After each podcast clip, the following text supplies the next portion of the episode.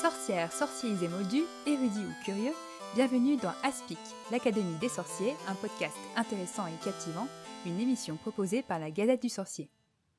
Bienvenue dans ce 26e épisode de l'Académie des sorciers, je suis Marjolaine. Et je suis Alix.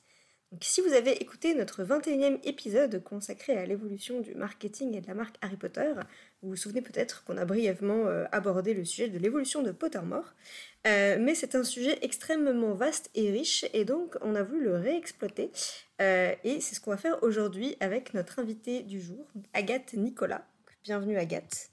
Merci. On est très contente d'avoir Agathe puisque tu es, euh, tu, en fait, on, t'a rencontré grâce à un événement euh, scientifique en ligne qu'on avait pu, euh, on avait pu s'inviter pour aller écouter tout ça, et, et, on avait pu découvrir ton travail. Donc, en fait, tu es, tu es docteur en sciences de l'information et de la communication, et ta thèse s'intitule La grande saga de l'industrialisation de la fiction, le renouveau créatif de la franchise Harry Potter. C'est bien ça? Oui, c'est bien ça. Bravo.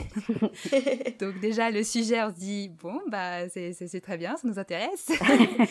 et, euh, euh, et, en fait, euh, parmi les articles que tu as publiés sur le sujet, il y en avait notamment un qui nous avait attiré l'œil par rapport à ce qui nous intéresse encore plus. Là, en, l'occurrence pour l'épisode du jour, c'était un article qui s'intitulait Forme et forme de représentation, impératif d'actualité et enjeu de pouvoir sur les dispositifs numériques. Euh, l'exemple de J.K. Rowling est du site pottermore.com. Donc je le cite en entier le sujet parce que le, le, titre parce que c'est un peu notre sujet du jour, même si euh, euh là dit comme ça pour des non scientifiques, on se dit oh là là de quoi on va parler, mais ça va, ça va, on va parler de choses totalement accessibles. Enfin, je pense. oui, bah, j'ai un, un, léger problème avec les titres. J'ai tendance à vouloir les, les rendre très exhaustifs et à tout dire, mais c'est pas possible. Donc ça, on aboutit à des titres très longs, que ce soit pour la thèse ou les différents articles que j'ai publiés. Mais dans l'idée, effectivement, euh, euh, aujourd'hui, euh, j'aimerais bien qu'on discute de la place de J.K. Rowling dans l'écosystème plus général de la franchise Harry Potter. Voilà. Et le, le site pottermore.com étant un exemple des manifestations de l'écrivain dans le corps social.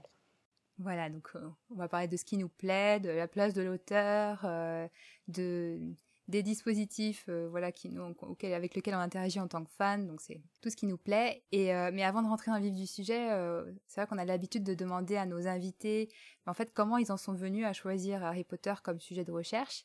Et après on va on va revenir évidemment sur ton sujet de recherche en particulier mais mais le fait de choisir de travailler sur Harry Potter comment comment c'est venu en fait?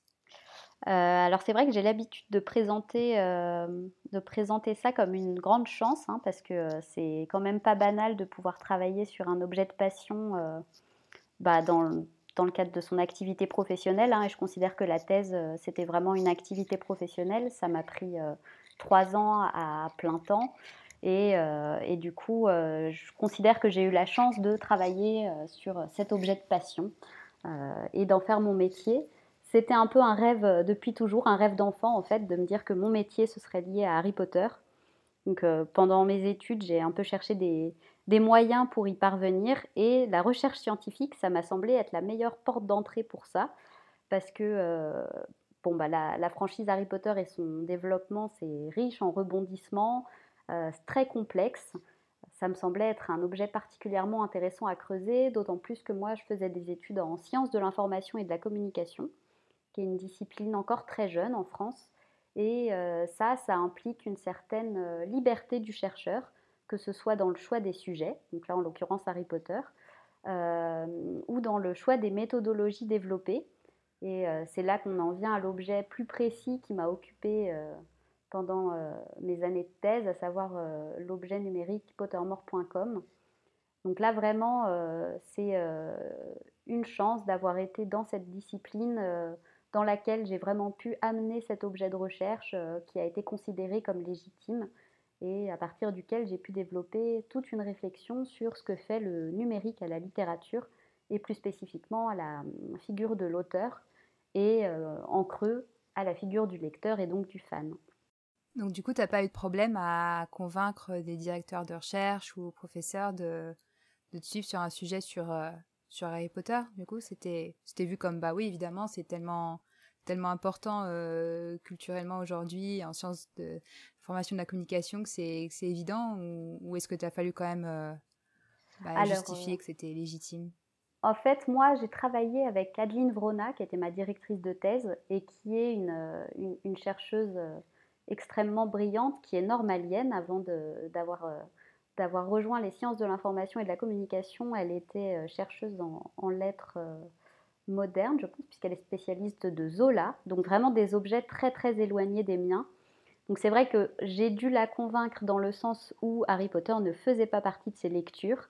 D'ailleurs, je crains qu'elle n'ait toujours pas euh, qu'elle n'ait toujours pas pu les lire en fait. Mais au-delà de, cette dimension qui était vraiment euh, celle de la convaincre de me suivre sur un sujet qui n'était pas forcément dans ses centres d'intérêt initiaux. Elle a été vraiment très enthousiasmée par euh, la perspective que je puisse euh, creuser cet objet qui en 2015 était vraiment hyper, hyper intrigant, même pour un chercheur en littérature, puisque le, site Pottermore en 2015, quand j'ai commencé à travailler sur le sujet, c'était euh, encore un site très lié à J.K. Rowling, hein, puisqu'elle l'avait développé en partenariat avec Sony. Et ça se sentait même dans les contenus, parce que c'était euh, vraiment une remise en scène des textes initiaux avec euh, des augmentations, donc des, petites animations. Enfin, je ne sais pas si vous aviez pu le découvrir à ce moment-là. Oui. oui. J'en étais sûre. On avait sauté dessus en 2011, c'est ça hein, 2000... Oui. a ouais. Ouais. vous avez peut-être même eu la chance d'être parmi les bêta-testeurs. Moi, j'avais pas réussi à trouver les codes. On a fait la petite, euh, ouais, oui, la petite chasse au trésor pour euh, trouver les, les codes, enfin, pour avoir euh, l'accès en avant-première. Ouais, ouais, j'avais fait, la, j'avais fait la chasse et j'avais trouvé, mais le mail est arrivé dans mes spams et oh non. pas vu. oh, la frustration de l'enfer. Ouais, bah, bah typiquement, ce genre d'activité là, tel que ça avait été développé par, par J.K. Rowling, en plus, je crois me souvenir que sur le, dans le DVD euh, du dernier film, il y avait une bande-annonce pour Pottermore où la chasse au trésor était annoncée. Au-delà du site, la chasse au trésor était annoncée, le fait qu'il y aurait des bêta-testeurs.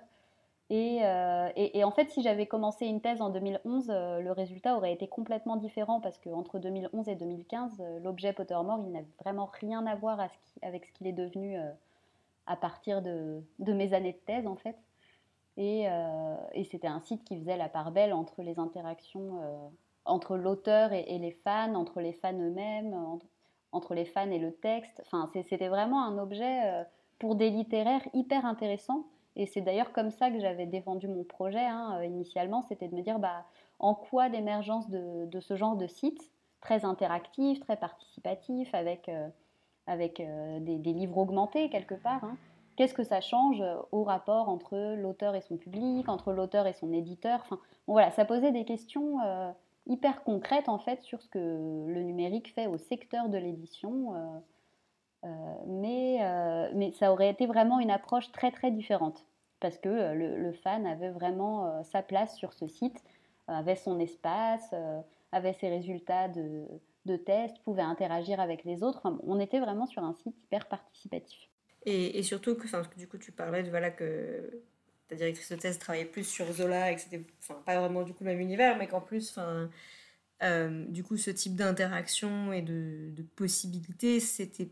A priori, il n'y a pas beaucoup d'autres univers littéraires qui proposaient des, des dispositifs similaires euh, et qui auraient pu du coup proposer bah, les mêmes recherches et analyses, je suppose. Bah, en fait, et c'est drôle parce que j'y avais, du coup, je m'étais jamais vraiment euh, posé la, la, question comme ça, de, de me dire est-ce qu'il y a d'autres euh, univers littéraires qui, qui donnent cette possibilité à partir d'un espace institutionnel quand même, hein, maîtrisé par l'auteur d'interagir, parce que, bon, dans, dans les grandes franchises, euh, enfin, je pense au Seigneur des Anneaux, c'est vrai qu'entre fans, il y, a, y, a, y, a, y, a, des espaces investis, mais alors par contre, à l'initiative de l'auteur, pas forcément. Et je pense à des auteurs plutôt français, en fait, euh, comme Pierre Bottero, Éric Lhomme ou Sophie Audouin, Mamie Cognan, qui euh, très tôt euh, avaient développé des espaces de discussion avec leur public, que ce soit en ligne ou, ou à travers les salons. Et, mais c'est vrai que institutionnaliser comme ça, développer avec un, autre grand acteur des industries culturelles, ici Sony, bon, et avec de tels moyens financiers, non, il n'y avait pas d'autre espace aussi intéressant à, à creuser, ça c'est sûr. Et, euh, et, je me demandais du coup, parce que c'est vrai que dans notre épisode marketing, on, a pas, on, a, on avait mentionné aussi le cas de, bah, du site personnel de, de J.K. Rowling, ouais. et, euh, tel qu'il existait euh, avant Pottermore. Et est-ce que, est que toi, en tant que fan, du coup, tu étais déjà sur ce site à l'époque, ou est-ce que, un peu comme, comme moi, c'était c'est Pottermore qui a été un peu le, le de découvrir comme ça ce, ce, type d'interaction euh, avec l'univers via, via un site euh, officiel euh. Ouais, moi, Pottermore, ça a vraiment été la porte d'entrée pour des raisons très, très pratico-pratiques, en fait. Moi, j'ai eu un ordinateur hyper tard. donc, en fait, j'avais pas du tout la possibilité, comme mes amis au collège, d'aller sur. Enfin, c'est très bête, hein, mais je ne savais même pas utiliser Google quoi, quand j'étais au collège. Donc, donc jamais euh, j'aurais, euh, j'aurais imaginé qu'il y ait un site euh, de J.K. Rowling avec, sur lequel je puisse interagir. Enfin, bon voilà, ça, dépassait mes rêves les plus fous, quoi, et, je ne pouvais pas y accéder.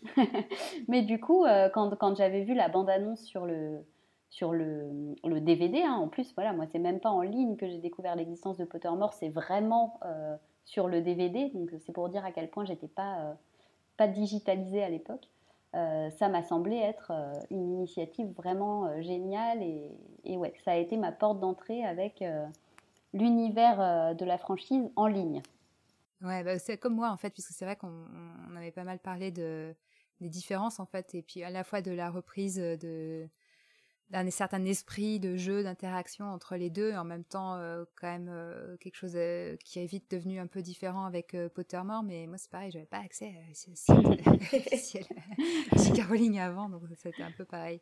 Mais, mais du coup, tu as commencé à le mentionner, mais entre donc ta thèse entre 2015 et 2018, ça a été aussi une période où Pottermore a, a changé euh, oui. un peu. un petit peu, oui. On peut dire ça comme ça. Non, et ça a vraiment été un bouleversement. Enfin, là, j'en parle en, riant, mais c'est vrai qu'il faut que je me remette aussi dans, dans mes chaussures de l'époque. Quoi. Je... Alors, j'ai proposé mon sujet au CELSA, où j'ai fait ma thèse, puis à la Sorbonne pour un, un financement doctoral que j'ai obtenu. Et en fait, quelques semaines après le début de ma thèse, là, le site change. Donc, euh, du jour au lendemain, je me retrouve avec un objet qui n'avait plus rien à voir avec euh, ce pourquoi j'avais obtenu un financement. Donc, ce qui est quand même très gênant. Enfin, moi, en tout cas, j'étais, euh, vraiment profondément bouleversée. Je me disais, bon, bah, super. Enfin, qu'est-ce que je fais maintenant? Comment je comment je construis un sujet à partir de ce site qui vraiment n'avait plus rien à voir en fait avec, avec le précédent, puisque d'un coup, les espaces personnels étaient était supprimé, plus de possibilités d'interagir avec les autres, euh, les autres inscrits, les résultats des tests avaient été écrasés. Donc, euh, enfin, il me semble qu'on a pu récupérer la maison dans laquelle on avait été réparti, mais pas tout de suite. Euh, oui, ça avait pris du temps. Ouais, ça a pris vachement de temps. Les tests n'étaient pas en ligne tout de suite. Au début, c'était vraiment une plateforme, une espèce de coquille dans laquelle il y avait quelques contenus, quelques écrits inédits de J.K. Rowling qui avaient été conservés, mais pas tous. Euh, bon, donc un, vrai, euh, un vrai bouleversement. Et puis euh, l'irruption de, de locuteurs, d'émetteurs qui n'étaient pas du tout présents dans la version précédente du site. Alors, il ne s'appelait pas encore Pottermore Correspondent au début, mais, mais voilà, c'était des, des, incarnations de, de Pottermore qui s'exprimaient dans un style très journalistique, avec un peu l'idée euh, d'un ton sympa et, convivial, mais, euh, mais sans aucune possibilité d'interaction. Et euh, surtout, mais ça, ça m'a pris un peu de temps de, le, voilà, de, pouvoir le, constater, hein, le temps de, de, connaître la plateforme, mais c'était plus du tout les mêmes. c'était plus du tout les mêmes institutions et personnes derrière ce site. on n'est pas resté avec les mêmes. le partenariat de J.K. Rowling Sony n'était plus, n'était plus valide. Quoi. Et puis les, objectifs du site avaient complètement changé aussi, parce que c'est vrai que quand Pottermore a été lancé, il y avait aussi toute la pub à chaque fois dans toutes les nouvelles éditions des livres. Vraiment, il y a cette idée de continuer l'expérience de lecture euh, en ligne avec Pottermore. Mm. Et, il y a vraiment cette idée d'accompagnement. Et, Et au final, enfin, voilà, la nouvelle version n'était plus du tout, euh, n'avait plus du tout cet objectif d'accompagnement de lecture. Donc, du coup, tous ces messages aussi étaient un peu complètement obsolètes euh, tout à coup. Euh. Ouais, complètement. Bah oui, effectivement. Et, du coup, même par rapport à toutes les questions que je me posais, de ce que le numérique venait faire au secteur de l'édition, bon, bah tout ça, ça, ça, tombait à l'eau du coup. Mais bon, alors, le, côté positif de ça, enfin de ça, de ce bouleversement, de cette refonte euh, du site internet, c'est que euh, comme ça a coïncidé avec le début de ma thèse, j'ai pu construire une méthodologie qui s'articulait autour d'un carnet de bord en fait. Donc tous les jours, depuis le jour 1 de la mise en ligne, j'allais sur Pottermore et je prenais en note ce qui avait changé depuis la veille, ce qui n'avait pas changé. Euh, j'ai pu dater en fait euh, l'émergence de figures d'expression comme le Pottermore Correspondent. Typiquement, j'ai la date à laquelle il s'est exprimé pour la première fois. J'ai pu aussi dater des, périodes de présence de, certaines figures qui après disparaissaient, euh, ne revenaient jamais. Enfin, bon, du coup, ça m'a vraiment permis d'avoir une approche très proche en fait d'une approche archivistique. Hein. et la question des archives en ligne, c'est un, sujet à part entière en Infocom. Donc, bon, bah, j'ai essayé de voir le côté positif des choses et de me dire que euh, le fait que le site euh, démarre de zéro, entre guillemets, bah, ça me permettait à moi de construire une méthodologie euh, hyper construite, assise sur un carnet de bord tenu très régulièrement, avec des dates, avec des chiffres. Bon, ça m'a permis de rationaliser un peu mon, mon approche du site qui sinon existait depuis 2011, comme vous l'avez dit. Et là, pour le coup, je t'aurais pris des choses un peu in medias res. Hein, je, serais arrivée en 2015 et j'aurais analysé à partir de 2015 sans avoir tout euh, l'historique en détail. Donc, euh, bon, il y a du positif quand même.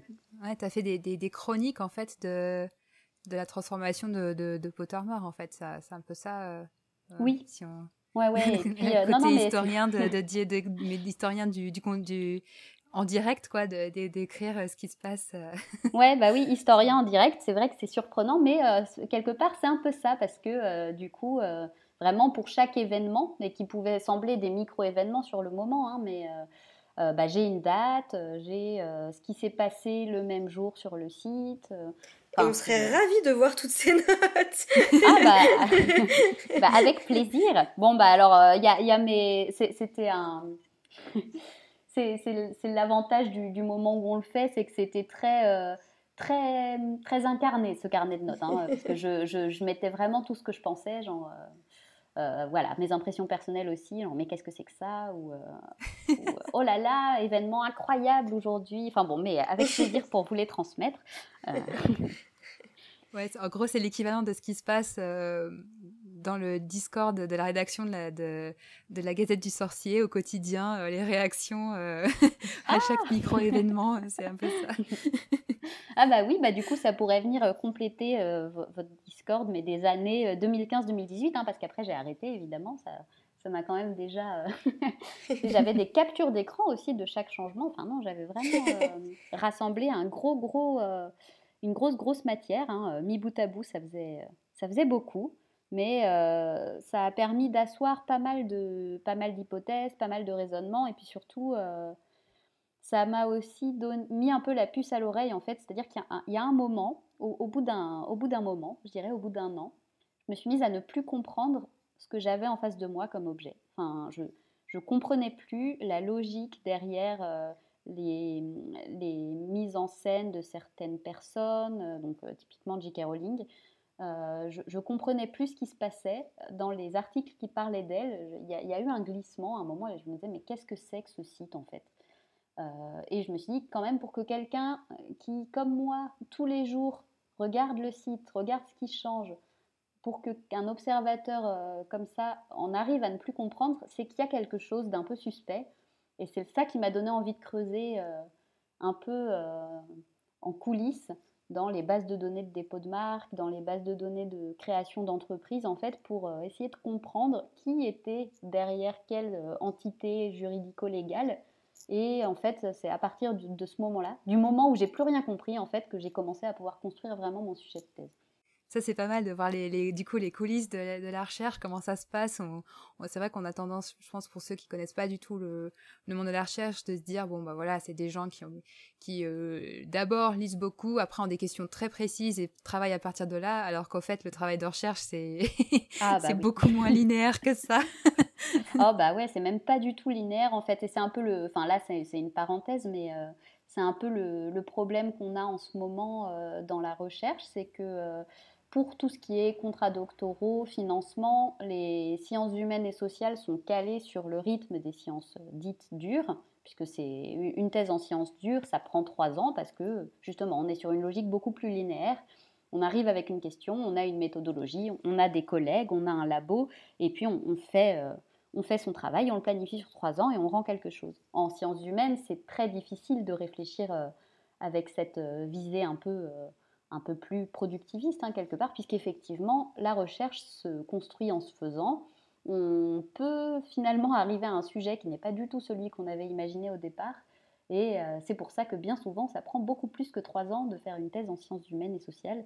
C'est parce que bah, la recherche se construit au fur et à mesure euh, qu'on avance. Euh, il faut tout construire de A à Z. Là, moi, en l'occurrence, le corpus, c'était vraiment une construction, hein, puisque ce carnet de bord, euh, il s'est construit au fil de l'eau. Il était associé à des, captures d'écran, mais que je prenais moi-même en même temps que je faisais ce carnet de bord. Effectivement, en parallèle de ça, il y a toutes les lectures scientifiques à mener qui euh, chaque jour deviennent de plus en plus importantes puisque euh, en explorant l'objet, bah, on, rajoute des thématiques, donc on rajoute des rubriques à sa bibliographie. Et voilà, c'est vraiment, c'est vraiment en construction permanente. Mais ouais, mais c'est, je trouve ça, je trouve ça chouette de, avec un sujet qui, bah, nous, en tant que fans, euh, bah, on l'a vu, voilà, Pottermore, on l'a vu euh, évoluer, pareil, en se posant des questions, de se dire, bah, qu'est-ce que ça donne pour, euh, pour un chercheur, une chercheuse qui, est, du coup, bah, doit, doit construire tout son, mmh. son travail dessus, c'est, mais ça, c'est vrai que c'est, euh, c'est dur. Enfin, en, je, rebondis sur ce que tu dis, mais euh, parce que tu, tu disais, euh, nous, en tant que fans, on l'a vu comme ça, et, et, toi, en tant que chercheuse, du coup, tu l'as vu comme ça. Mais en fait, ça a été hyper dur pour moi parce que, initialement, je suis fan aussi. et du coup, il y a vraiment un équilibre à trouver que j'ai pas réussi à trouver, moi d'ailleurs, puisque, enfin, entre la, la posture de de chercheurs, d'experts et la posture de, fans qui aiment, euh, bah moi du coup j'ai dû faire un choix et j'ai fait le choix de la, de la, posture de chercheur et j'ai complètement mis de côté la dimension euh, passionnée. Alors c'est, ça c'est quelque chose que, que je regrette hein, parce que euh, c'est, j'aurais aimé trouver l'équilibre parfait entre les deux, réussir à compartimenter, à me dire bah, la journée je regarde avec mon œil de chercheuse et puis le soir je reprends ma casquette de fan et, et j'en profite.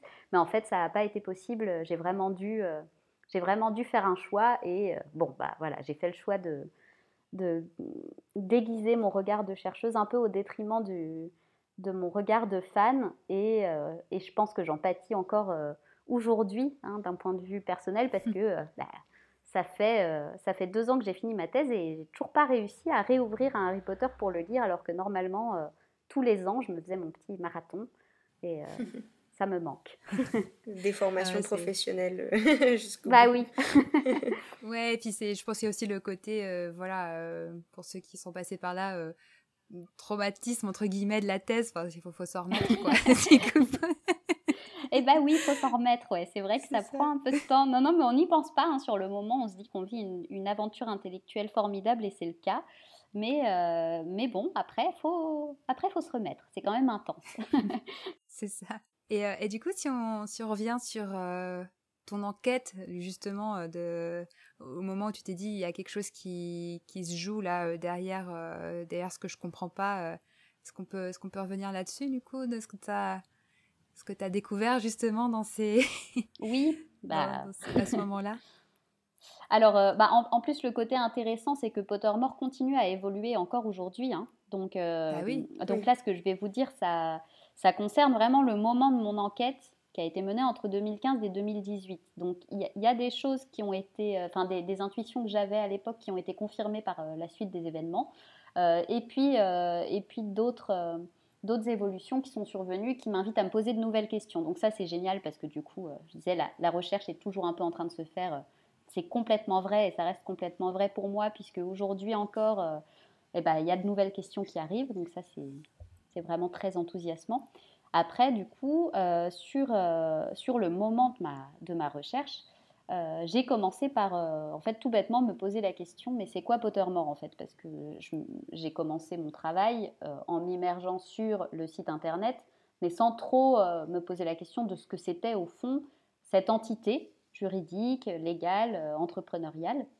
Et à ma grande surprise, quand j'ai commencé à, un peu creuser le sujet, je me suis rendu compte que Pottermore, c'était pas juste un site internet, hein, entre guillemets, c'était aussi une entreprise et c'était aussi une marque. Et moi, dans ma tête, c'était un peu, enfin, l'entreprise, la marque, bah, c'est la même chose. En fait, pas du tout, puisque les, entités derrière l'entreprise et la marque n'étaient pas les mêmes.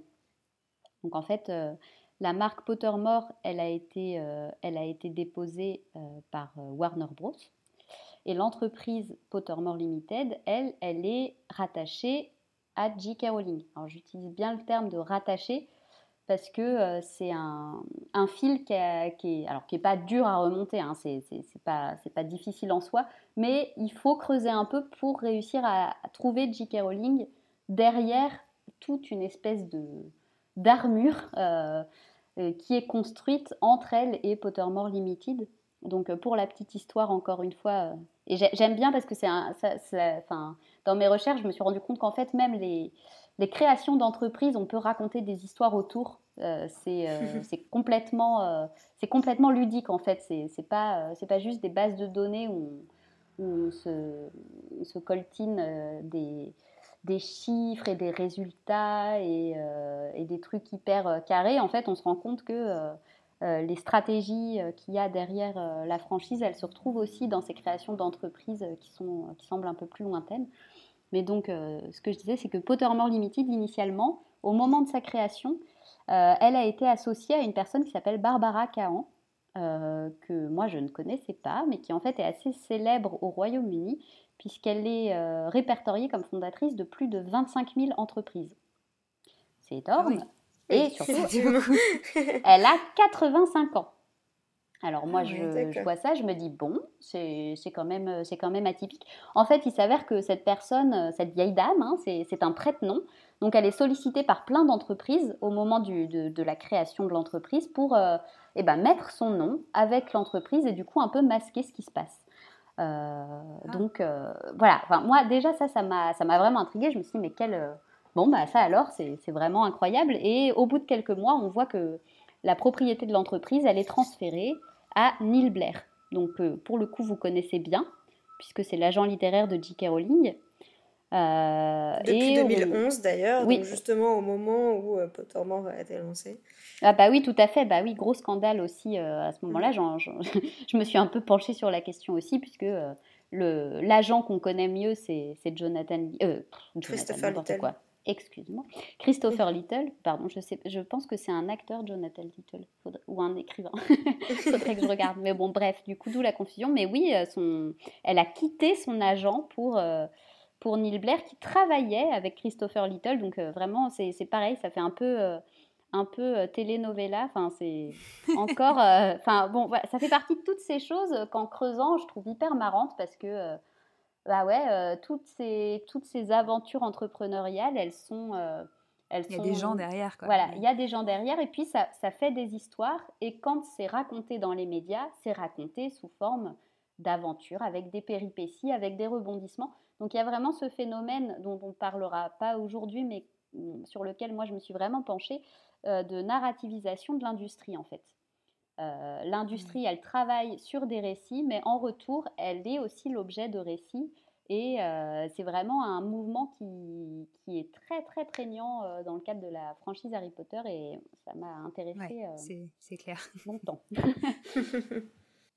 mais donc voilà, une entreprise un peu Enfin, voilà, qui masque un peu ses origines. Et puis, du coup, J.K. Rowling, on la retrouve, mais on la retrouve parce qu'on voit le nom de son agent. Elle, elle est vraiment euh, présente, mais elle avance masquée. Quoi. On ne la voit pas facilement derrière cette entreprise, bon, qui en l'occurrence, du coup, est tout de même euh, rattachable à elle, hein, euh, puisque elle, elle, apparaît dans quelques-uns des rapports financiers. Mais il faut la chercher. Même sur l'interface publique du site, j'irais sans forcément aller chercher dans l'aspect plus juridique de, de, la chose. c'est vrai que la transition a été assez marquée entre, enfin voilà, comme tout à l'heure, son ancien site qui était vraiment c'était on, on, allait chez elle, c'était son bureau, euh, ses affaires, euh, etc. Où elle s'adressait directement au lecteur, euh, où elle disait appelez, appelez-moi Joe à l'époque, etc. Et puis Pottermore qui a quand même beaucoup gommé tout ça, où elle était quand même là dans le sens où il y avait bah, le terme Pottermore était à l'origine. Enfin non, la première version c'était des grosses lettres un peu moches. Puis ça a été réécrit avec son écriture. Oui. Et euh, mais du coup, donc elle était un peu là, mais de loin. Et il y avait aussi ces textes qui étaient justement euh, le texte de J.K. Rowling sur les détraqueurs, sur euh, le choix peau magique, sur telle chose, mais qui étaient. c'est presque anecdotique. Ouais. Mmh. Bah, c'est pas forcément anecdotique, mais vraiment le, c'est le, c'est le, c'est le trésor qu'on va chercher sur le site, les textes de J.K. Rowling. Oui. Et c'est voilà, c'est quelque, c'est comme si euh, elle les avait déposés là, mais pas, ou alors qu'on les avait récupérés auprès d'elle pour les déposer là. Il y, a un peu ce côté-là. Euh, c'est pas, elle n'est pas là. C'est ces textes qui sont là, mais c'est pas elle, quoi. Oui, et il y a aussi en plus le fait que à l'origine, dans la, vidéo qui annonçait euh, la venue de Pottermore, il y avait un peu aussi cette idée de Pottermore est là un peu pour remplacer, même si à l'époque c'était d'une manière un peu moins direct, mais ça s'est dit derrière, euh, la fameuse encyclopédie qui avait été promise pendant des années euh, et qui récapitulerait euh, toutes les petites infos qui avaient jamais pu être mises dans les livres. Mm. Et que du coup, Pottermore, bah, c'était un moyen de faire ça, mais gratuitement. du coup, ça serait accessible à tous à partir du moment où on avait accès à, à Internet. et donc, il y avait quand même cette volonté-là, mais qui au final s'est très vite effacée.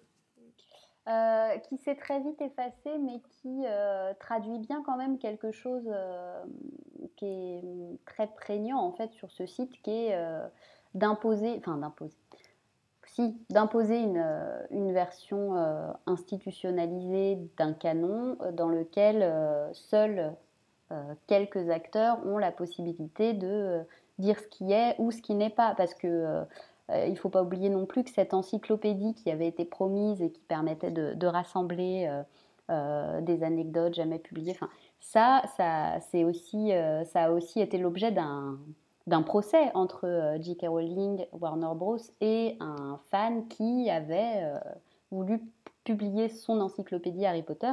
Et, et cette personne avait été assigné en procès sous prétexte que J.K. Rowling voulait publier son encyclopédie.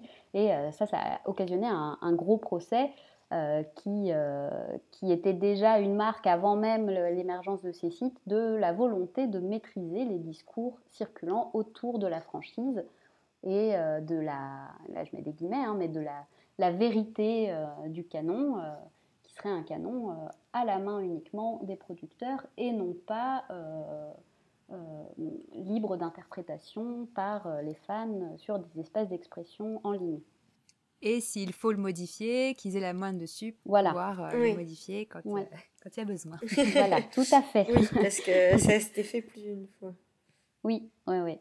Mais pour revenir sur, sur ce que tu disais sur les, sur les logos, c'est vrai que euh, moi, je n'ai pas du tout considéré ça comme anecdotique parce que sémiotiquement, le fait que Pottermore à un moment ait été tracé dans l'écriture manuscrite de J.K. Rowling, euh, surtout qu'on voyait euh, l'écriture en train de se faire hein, sur la version initiale de Pottermore, on, on, voyait les lettres se tracer à l'écran, un peu sur un mode de signature. Ça, c'était très très signifiant et même si on revient à la question des marques déposées, la signature de J.K. Rowling, c'est une marque déposée dont J.K. Rowling est propriétaire. Donc le fait que le logo euh, Pottermore by J.K. Rowling ait été écrit euh, de sa main, c'était euh,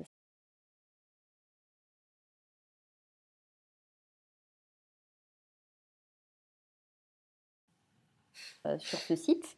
Et l'évolution progressive de Pottermore by J.K. Rowling à Pottermore from J.K. Rowling, où, déjà on avait l'idée de quelque chose d'expédié, donc qui partait d'elle.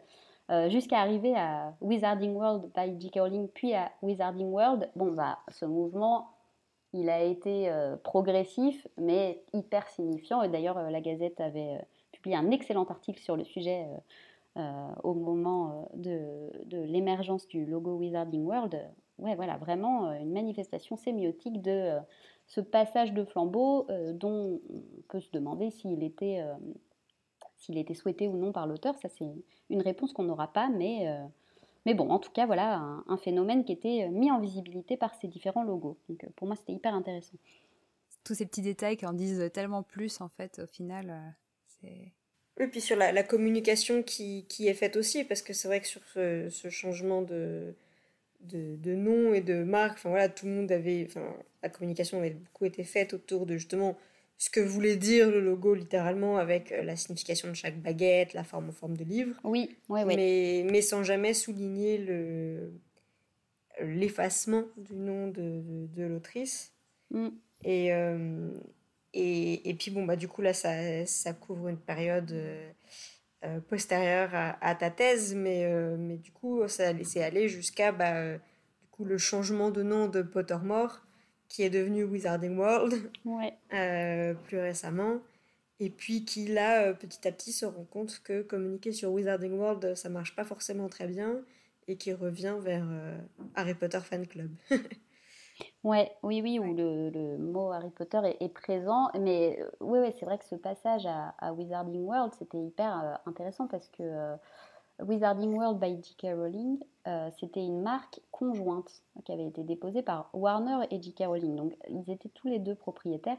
Alors que Wizarding World, c'est une marque qui, qui n'a été déposée que par Warner Bros. Donc, la, la différence a l'air. Enfin, Déjà, effectivement, la, différence est, énorme, hein, puisqu'on a quand même tout un, long appendice qui disparaît. Mais en plus, vraiment, juridiquement parlant, euh, c'était un, bouleversement euh, majeur. Et effectivement, ce que tu disais sur euh, tous les discours d'escorte médiatique qui avaient été développés autour de ce logo, avec voilà, chaque baguette renvoie à, chaque personnage, et ça permettait aussi de bien lier les franchises Harry Potter et les franchises Fantastic Beasts. Bah, tout ça, ça participait aussi de cette mise en récit de l'industrie, hein, quelque part, qui, euh, qui vraiment euh, rend des stratégies euh, visibles ou, rend l'invisibilisation visible, hein, plutôt, puisque effectivement tout ça, ça a contribué à un flou autour de le pourquoi du comment de cette marque qui apparaît comme ça du jour au lendemain. Donc, ouais, ça a, été un, ça a été une période faste. Hein, peut-être même un peu trop, c'était fatigant sur la fin, mais il s'est passé tellement de choses en si peu de temps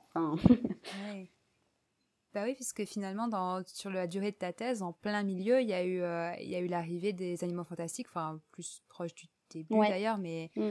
tu as vu arriver ça, donc euh, au final, euh, comment tu l'as. Justement, ce, ce, en particulier ça, l'arrivée des animaux fantastiques euh, bah, d'ailleurs, le changement de Pottermore euh, en 2015, il, c'était pour préparer ça, j'imagine. Oui, bah Je ne sais pas si tu l'as interprété comme ça, mais il fallait, laisser la, fallait faire une plateforme qui puisse accueillir euh, de la, du contenu animaux fantastiques, puisque le film arrivait en 2016.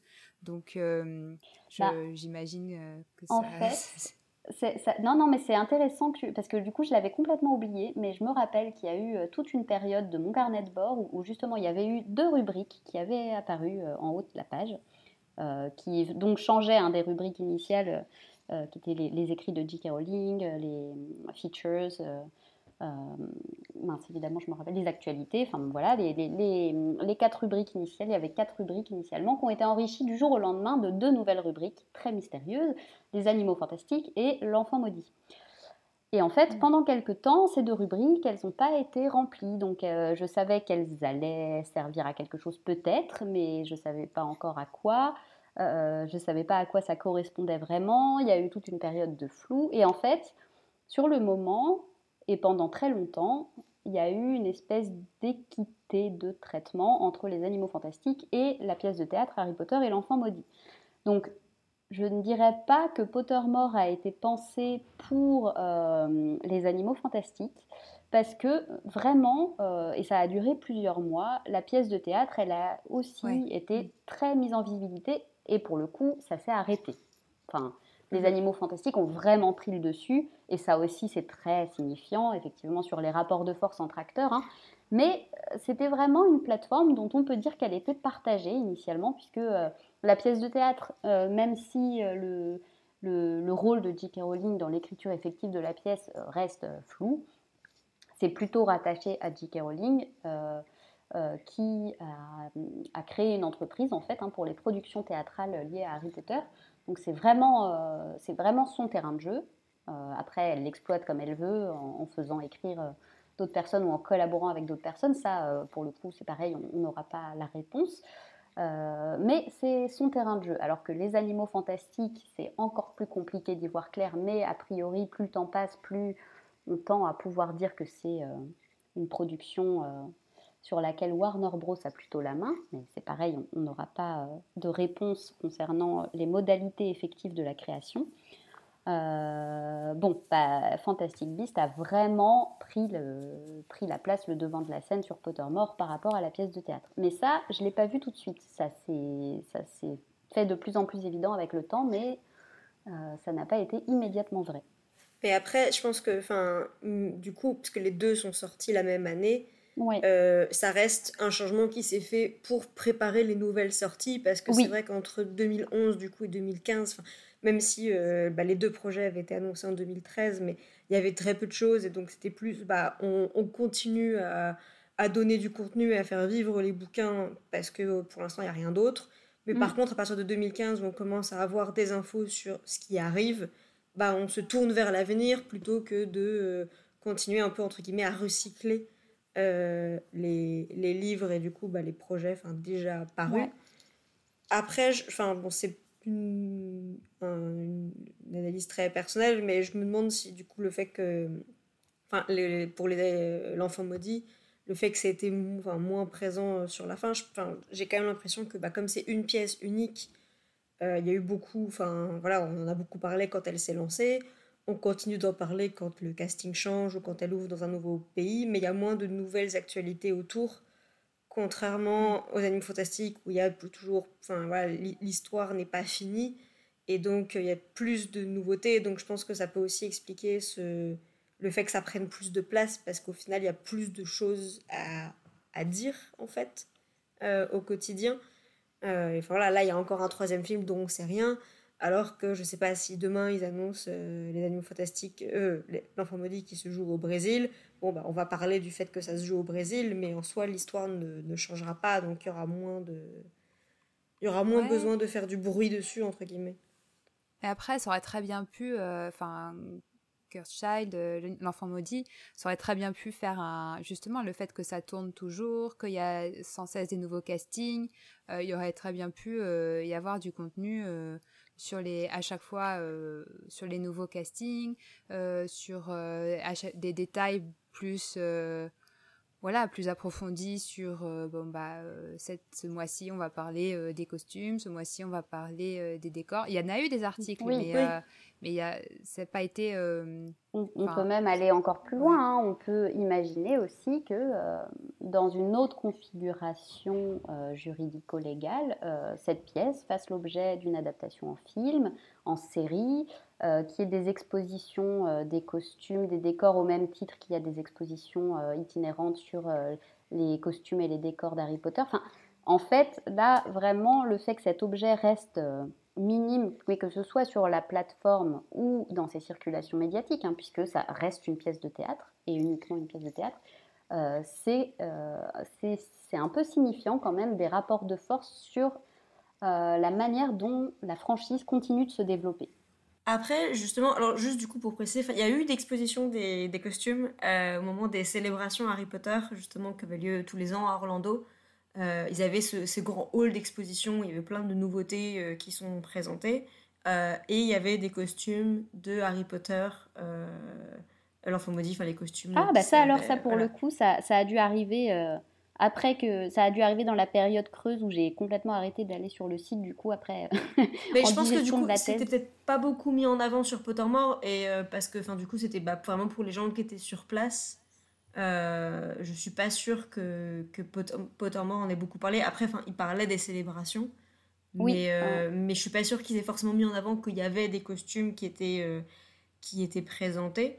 Mais ah, en tout cas, il y avait, euh, ouais, il y avait un espace euh, Curse Child avec les costumes, avec quelques extraits vidéo de la pièce, avec les baguettes, enfin quelques accessoires qui étaient là. Ah, quand même, ouais, ouais, c'est. Ouais.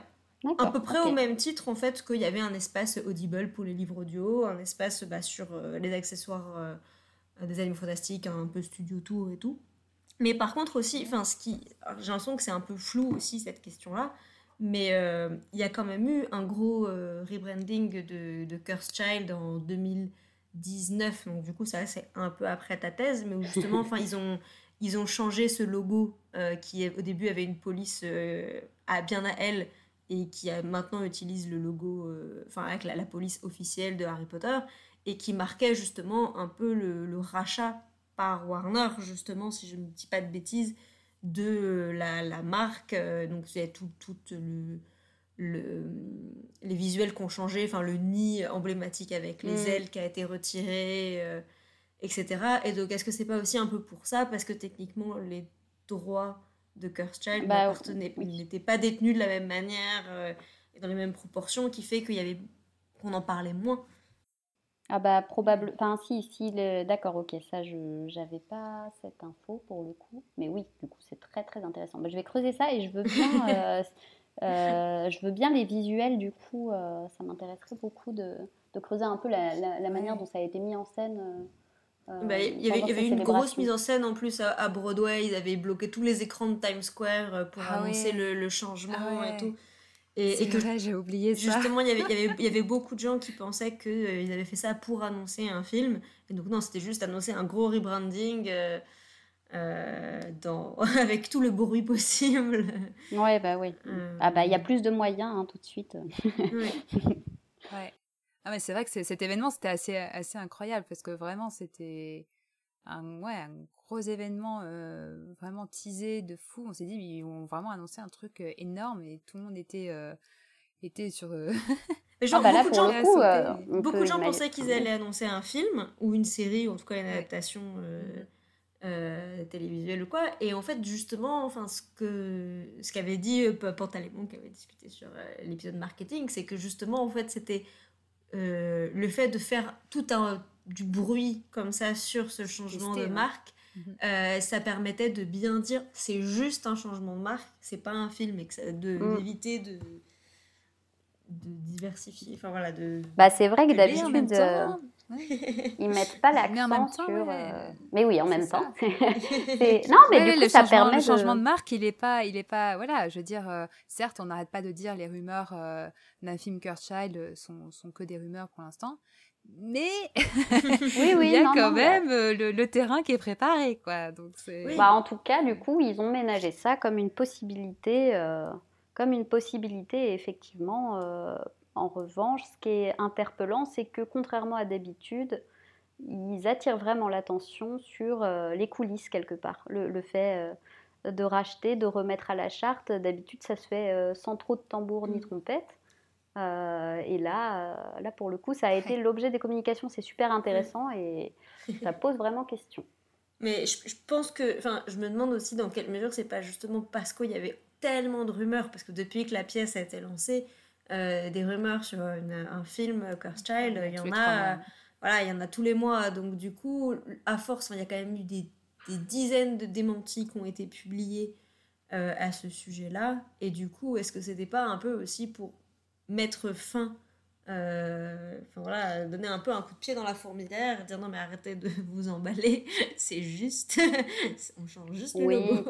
bon après moi c'est vrai que maintenant j'ai tendance à j'ai tendance à comprendre les les personnes qui partent dans des spéculations parce qu'après avoir dit qu'il n'y aurait jamais de suite à Harry Potter, finalement, il y a eu euh, la pièce de théâtre, mhm. euh, que euh, ça s'arrêterait là. Bon, finalement, les animaux fantastiques, on va faire un film, ah non, en fait, on va en faire trois, ah non, en fait, on va en faire cinq. Enfin bon, c'est vrai que du coup, je comprends qu'on, je, comprends qu'il y ait des doutes sur la question de ce qui va se passer. Mais très intéressant.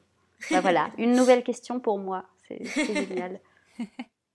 Et si, on revient un peu sur bah, cette période quand même 2015-2018, et parce qu'on a, commencé à parler du coup de la place de J.K. Rowling, mais peut-être qu'on peut, on peut revenir là-dessus, sur ce que tu as pu observer au-delà du logo, au-delà de, du, côté visuel dans le contenu. Qu'est-ce que tu as pu observer justement de, l'évolution de sa place sur ce site? Ouais, en fait, il y a, y a, presque deux choses. Euh, dans la manière dont j'ai structuré mon propos, j'ai fait une thèse en quatre parties. Les deux premières parties, elles étaient plutôt consacrées à la manière dont euh, l'industrie s'empare euh, de, la fiction et dans la manière dont la fiction vient, entre guillemets, contaminer l'industrie dans ses mises en scène et circulations médiatiques. Et la deuxième partie de la thèse, elle était plutôt concentré sur euh, les rapports de force et les jeux de pouvoir entre acteurs. Donc ça, ça impliquait aussi le, la maîtrise du discours sur la franchise et donc la, maîtrise des productions euh, des fans et la place de J.K. Rowling dans ce dispositif.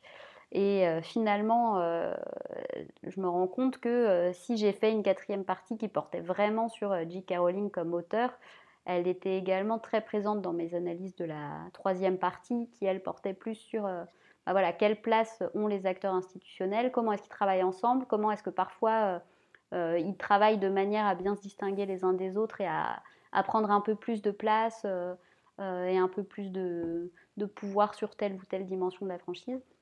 Donc il y a vraiment J.K. Rowling écrivain et il y a J.K. Rowling entrepreneur, femme d'affaires. Euh, donc ça, c'est mmh. une première chose. Euh, pour ce qui est de la, de la figure, euh, enfin de, du, côté plutôt littéraire de, de, sa figure d'auteur, ce qu'on constate, c'est que l'évolution de Pottermore, elle traduit aussi un effacement progressif de J.K. Rowling. alors un effacement très concret avec le passage d'un site euh, sur lequel elle avait la main euh, à travers son partenariat avec Sony à un site sur lequel bah, finalement elle travaille euh, alors main dans la main au début et puis après moins main dans la main avec Warner Bros. Donc ça, ça s'est vu, hein, comme on le disait, à travers les logos. Mais les représentations même de J.K. Rowling sur le, sur le site, dans les articles dans lesquels il est question d'elle, ça, ça, ça, montre vraiment un, flou de plus en plus marqué dans les représentations entre les différentes facettes de euh, la personnalité publique J.K. Rowling, hein, puisque euh, il y a vraiment une hybridation euh, entre son rôle d'auteur, son rôle de, femme d'affaires, son rôle de dramaturge, son rôle de, personne publique et de quand on, quand on est derrière des œuvres caritatives. Ah oui, de philanthrope. Voilà, de philanthrope, merci beaucoup. Donc il y, a vraiment, euh, il y a vraiment une espèce d'hybridation et euh, ça, ça aboutit à un, vrai flou euh, qui, qui va poser problème aussi en termes doctorialité puisque petit à petit, on ne sait plus vraiment qui est vraiment derrière les œuvres qui sortent. Donc ça, c'est mmh. très voilà, ça, crée quand même euh, quelque chose d'assez problématique. Euh, qui passe aussi par euh, la mise en scène d'une dimension vraiment collaborative de l'écriture, de la création, et la mise en scène d'un travail d'écriture de la part de J.K. Rowling qui serait presque de l'ordre de l'accidentel en fait. quand, on, quand sur Pottermore, ils la font parler de l'écriture du scénario des animaux fantastiques, il y a vraiment une, une constante qui est pour elle de dire, bah voilà, Newt euh, s'est logé dans un coin de ma tête, je savais pas trop quoi en faire. Au bout d'un moment, je me suis dit, oh, c'est trop bête, faudrait quand même que je fasse quelque chose. Et puis là, Warner Bros. m'a dit qu'ils allaient lancer les films, et je me suis dit, oh là là, faut vraiment que je leur dise tout ce que je sais sur ce personnage. Et, je me suis mise à écrire. Enfin, voilà, on a cette mise en scène d'une écriture presque, presque un peu magique. Hein, euh, mais euh, voilà, il y a aussi une narrativisation de l'acte d'écriture, mais dans lequel dans lequel cette figure d'auteur prend un, statut un peu particulier, puisque euh, son écriture serait euh, de l'ordre de l'accidentel, et puis euh, la plupart du temps fondée sur des collaborations. Donc, À nouveau, c'est très, enfin presque romancé en fait. Et oh, je trouve que ça, ça j'ai l'impression que ça serve beaucoup, même si, enfin, pour le coup, de ce qu'on peut lire des fois dans des interviews d'elle qui datent un peu, j'ai pas toujours l'impression que c'est quelque chose qu'elle apprécie, mais qui surfe du coup beaucoup sur la vision fait, fait, qui s'est développé dans les médias de, euh, enfin voilà, euh, la, la, mère célibataire malheureuse qui a vécu un vrai conte de fées. ah, et, et, donc, du coup, qui est un peu, même si c'est plus toujours la même chose aujourd'hui, et même si elle a beaucoup elle-même dénoncé toutes les exagérations qui étaient faites à son sujet, mais je me demande enfin, dans quelle mesure il n'y a pas aussi une volonté de la part ou de Warner ou de ses agents ou quoi, d'entretenir un peu aussi ce, ce mythe de euh, la personne qui peut enfin, voilà, tout faire et tout. Mm. Un peu presque mystique, quoi. Ah, bah, par le super pouvoir de son imagination euh, qui, euh, qui, mm. Bah oui, ouais, ouais. Et ça, ça, du coup, ça, ça renvoie vraiment à un phénomène que j'ai proposé euh, de, de, baptiser personnagisation. Donc en fait, c'est un peu le pendant de la personnification, euh, mais euh, du coup, à l'inverse, en fait, c'est le devenir personnage d'une figure, bah, d'une mmh. figure publique, enfin, qui peut être un, utilisateur de Twitter, hein, mais qui là, en l'occurrence, c'est J.K. Rowling, qui vraiment devient personnage au même titre que certains acteurs, quand ils sont présentés sur Pottermore, sont présentés non pas avec leur nom d'acteur, mais avec leur nom de personnage. Donc, il y a vraiment euh, ce phénomène où J.K. Rowling devient personnage. Et effectivement, euh, tu le disais, hein, ça passe aussi par euh, cette espèce de mythification fondée sur des récits un peu en plus, enfin voilà, très schématiques, hein, le From Rags to Riches, le fait de, partir d'une situation misérable pour en arriver à être la femme la plus riche d'Angleterre. Voilà, ça c'est quelque chose sur lequel, voilà, c'est un récit qui a été très, très largement diffusé médiatiquement. Euh, s'ajoute à ça aussi tous les récits autour de la création littéraire elle-même, hein, puisque euh, je pense qu'on est nombreux à avoir euh, lu que J.K. Rowling avait eu l'idée de la série Harry Potter en attendant un train qui avait du retard. Donc ça, c'est vraiment quelque chose qui a été voilà, un, récit de la création littéraire vient, qui vient contribuer à faire de, de cette personne un personnage un mythe, euh, et puis euh, même euh, divinisé hein, là, dans ces, dans représentations les plus récentes. Moi, j'avais été très marquée par une photo qui représentait les deux, les deux co Avec Jack Thorne et John Tiffany, où elle a une auréole derrière elle. Exactement.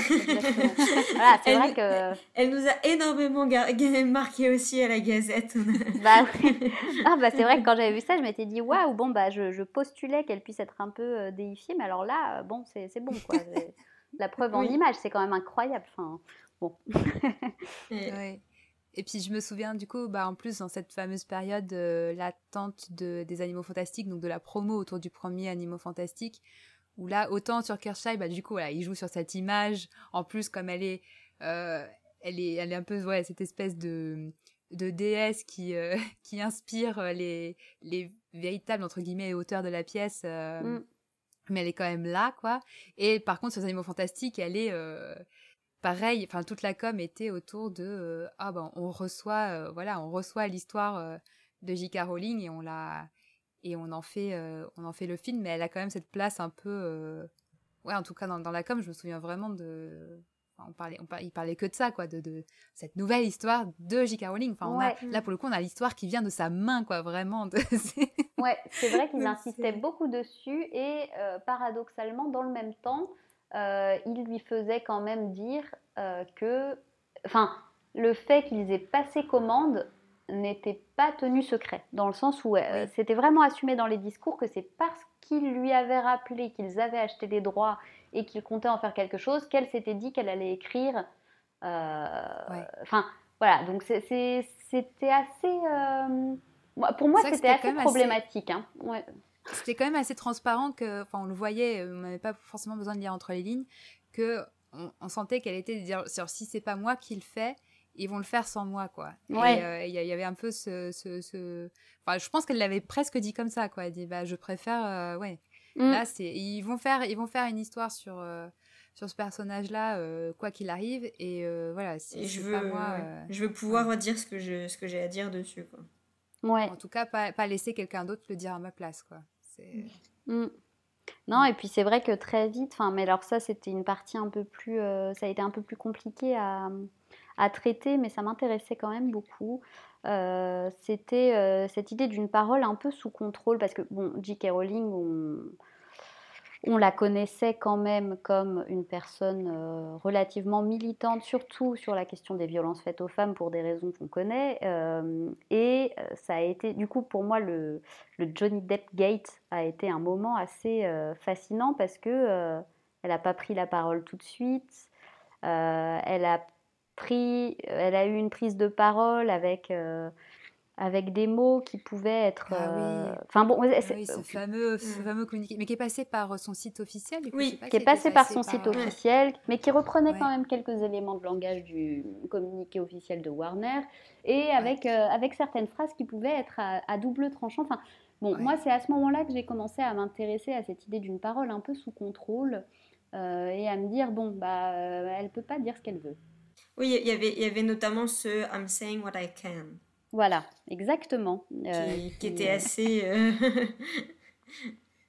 ouais.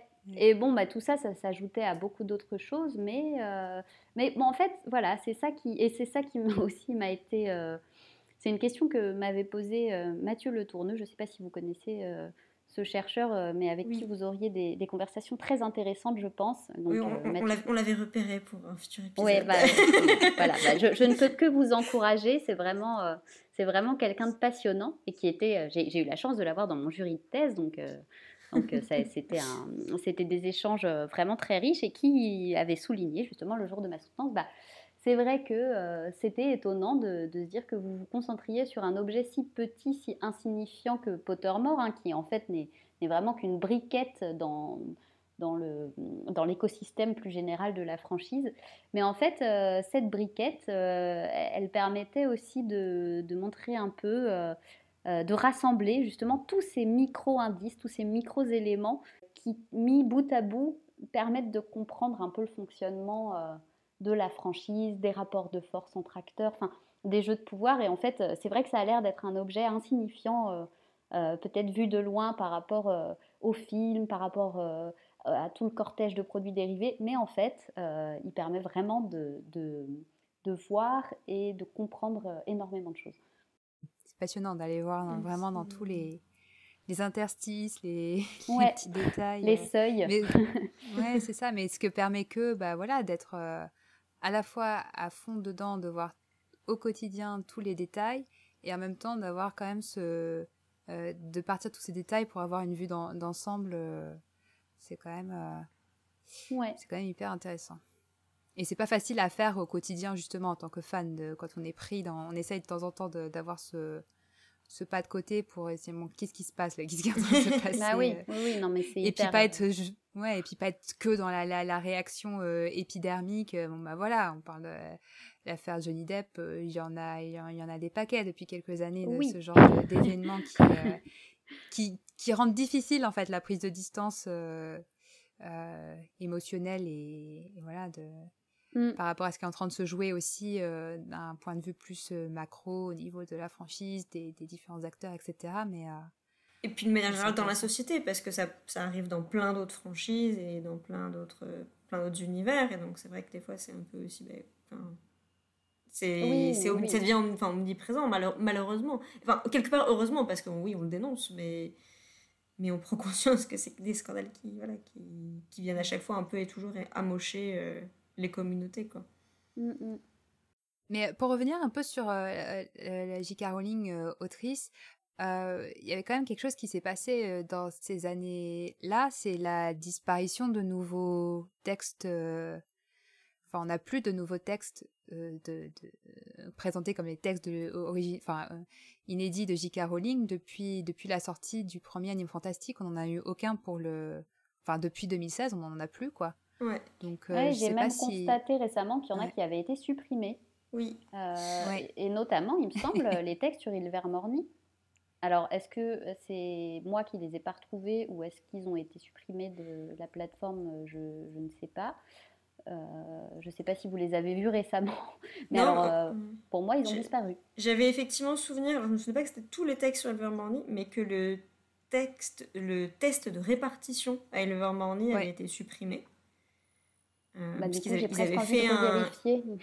Ils, avaient- On ils peut, on peut le retrouver là. J'ai tombé, j'ai j'ai tapé Evil, Evil Morny euh, Wizarding World. On peut le retrouver encore le texte. D'accord, euh, ok. en ligne. Ouais. Mais le, mais le test de répartition, a priori, euh, il n'existe plus. Et du coup, il y avait un peu, enfin, à nouveau, un peu des théories de est-ce que c'est. euh, Parce que comme il y a eu pas mal de polémiques à nouveau autour de, Ouais. de l'histoire d'Ilver Morny, est-ce que c'est lié à ça Ou aussi parce que, bah, techniquement, dans les Animaux Fantastiques 3, on est censé euh, voir Ilver Morny. En tout cas, on a une professeure d'Ilver Morny qui doit avoir un rôle assez important. Et donc, euh, est-ce qu'ils le ressortiront au moment de la sortie du troisième film et qu'il y aura, ce sera plus l'occasion de faire une, une opération de communication autour de ça, quoi. Avec un nouveau test, euh, des nouveaux. Mm.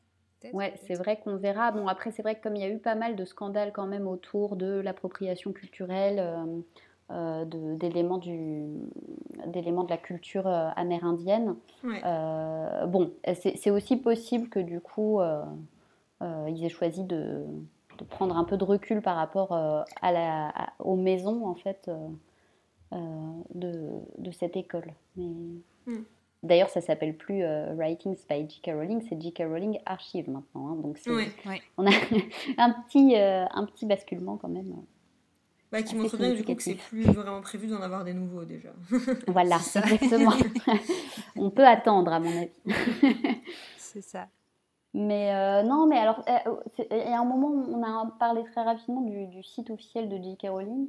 Euh, moi, ça fait partie des sites que j'ai analysés aussi un peu en, en parallèle de Pottermore, alors de manière beaucoup moins approfondie. hein. C'était plutôt dans la perspective de, de faire une analyse comparative, qu'en fait, euh, Pottermore euh, a, a remplacé un peu ce lieu euh, convivial, euh, mais, mais pour autant, le site n'a pas disparu, il existe toujours. Et moi, je m'y suis intéressée plus. bon, déjà, effectivement, dans la perspective de comparer ce, qui, ce qui pouvait être publié sur Pottermore et ce qui pouvait être publié sur son site un peu plus personnel, mais aussi pour comparer ce site-là avec celui qui a été développé pour Robert Galbraith, qui est euh, l'autre identité d'écrivain euh, de J.K. après, Rowling. justement, ce, ce site de J.K. Rowling, parce qu'avant c'était vraiment ce site très interactif qui a disparu pour devenir vraiment un site vitrine où il y avait vraiment juste euh, quelques infos. Mais la, Ouais. la partie vraiment interactive qui existait avant Pottermore, ça, ça a complètement disparu. Ah bah complètement, oui. Non, Ouais. là, on est sur du Ouais. très institutionnel avec des Ouais. rubriques, avec euh, ce qui est assez drôle, hein, des, des, des foires aux questions, mais des, des questions, enfin, à part, euh, à part euh, des entreprises. Enfin, voilà, c'est pas, c'est présenté comme des questions qu'on pourrait avoir, mais en fait, c'est des questions. euh, des questions qu'ils aimeraient qu'on ait, quoi. C'est c'est vraiment très, très cadré. hein. On n'est pas sur, euh, on n'est pas sur la spontanéité euh, de, de questions de fond. Il y avait, il y avait, une, il y avait une, un article où je me suis dit, ah tiens, peut-être que le site de J.K. Rowling va redevenir euh, intéressant, où ils avaient, où ils avaient euh, où vraiment elle développait genre sur sa manière d'écrire, enfin c'était c'était Oui. assez, assez sympa à lire, euh, enfin vraiment le très concret du quotidien Ouais. d'écriture, etc. Et là, là c'était c'était sympa, mais ça a été vraiment un, un seul article, on n'a Ouais, jamais un eu d'autres contenus. ouais. Ouais, c'était beaucoup plus incarné, effectivement. Et puis finalement, effectivement, ils n'ont pas poursuivi sur cette voie, mais Non. Et du coup, le site de Robert Galbraith, oui, c'était un, un autre site. euh, bah, c'est un, voilà, c'est un, un autre site euh, qui, a, qui a la même. euh, faut- faudrait que, faudrait que je regarde si c'est toujours. euh, mais c'était la même construction d'adresse pour y accéder. hein, et en fait, on tombe exactement sur le même type de site avec la mise en scène d'un bureau.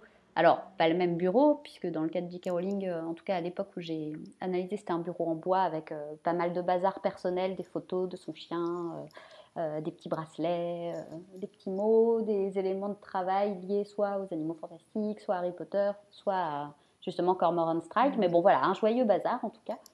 Et la, table de Robert Galbraith, c'était une table de médecin légiste plutôt très froide, avec assez, assez peu de contenu finalement, puisque du coup, lui, son univers à, lui, euh, auteur euh, fictionnel, euh, c'est juste l'univers policier de Cormoran Strike. Mais, mais du coup, voilà, une table de médecins légistes avec des photos des acteurs qui incarnent Cormoran Strike et, et Robin et Lacotte à la télé, des éléments de texte, enfin bon, voilà. Mais on avait vraiment un site qui était construit exactement sur le même modèle, avec euh, certaines rubriques où euh, le personnage Robert Galbraith est vraiment présenté comme un, un auteur de romans policiers, et puis d'autres rubriques sur lesquelles il est assumé qu'en fait c'est J.K. Rowling. Enfin, bon, il y a vraiment un glissement hyper intéressant. Euh, c'était vraiment, ça c'était un cas encore assez rigolo, hein, puisque c'est aussi des péripéties et, des rebondissements, cette émergence de la figure de Robert Galbraith avec cette volonté de, garder ça secret, d'écrire d'écrire caché, de se faire plaisir, et puis ce gros scandale de la femme d'un des avocats qui lâche l'info sur Twitter qu'en fait c'est J.K. Rowling, les ventes qui explosent d'un coup, J.K. Rowling furieuse. Enfin bon, voilà, c'était ça aussi, c'était tout un roman. Moi, j'ai ici. voilà. C'est vrai que c'était très feuilletonnant. ouais, ouais c'est ça. Mais oui, oui. Mais, mais c'est vrai qu'en plus, enfin, du coup, ce nouveau site euh, pour, euh, pour Rowling, ça datait aussi au moment. Enfin, du coup, ça coïncidait à la fois avec euh, l'ouverture de Pottermore, mais du coup, c'était aussi le moment de la publication de Une place à prendre, qui était son premier euh, livre adulte et du coup son premier livre autre que Harry Potter. Et donc c'était aussi, je pense, enfin, le reflet d'une volonté et de besoin d'avoir un site lié à ses écrits qui serait pas un site pour enfants, euh, ce qui mm. était son site précédent en fait. Oui, oui, oui. Non, et puis bon, c'est vrai qu'elle a quand même été extrêmement critiquée hein, pour une place à prendre. Bon, moi personnellement, j'avais bien aimé.